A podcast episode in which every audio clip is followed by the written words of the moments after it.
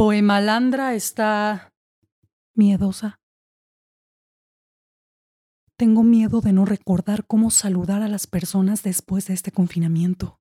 Temo que el encierro siga cuando acabe el confinamiento de mi piel para adentro.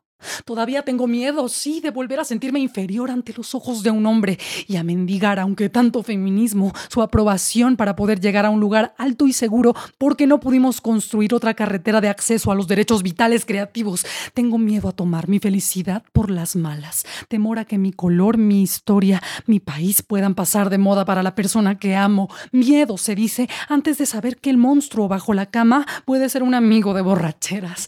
Temo un desprendimiento repentino de la culpa a pesar de que eso significaría la libertad. Tengo miedo de tomar mi felicidad por las malas. Quiero instrucciones para volver a andar afuera sin prisa, aunque supiera que mis días están contados. Pero de hecho lo están.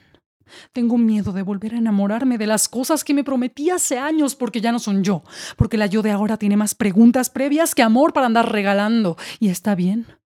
Es mentira que del miedo no puede florecer un bosque. Hola, soy Sofía Gabriel, actriz y cantante, y esto es Poemalandra, un proyecto de poemas al vuelo que escribo y digo sin mucha premeditación. Si tú también tienes algún poema y no te has atrevido a sacarlo de la libreta, cuéntamelo, mándame un mensajito por Instagram a arroba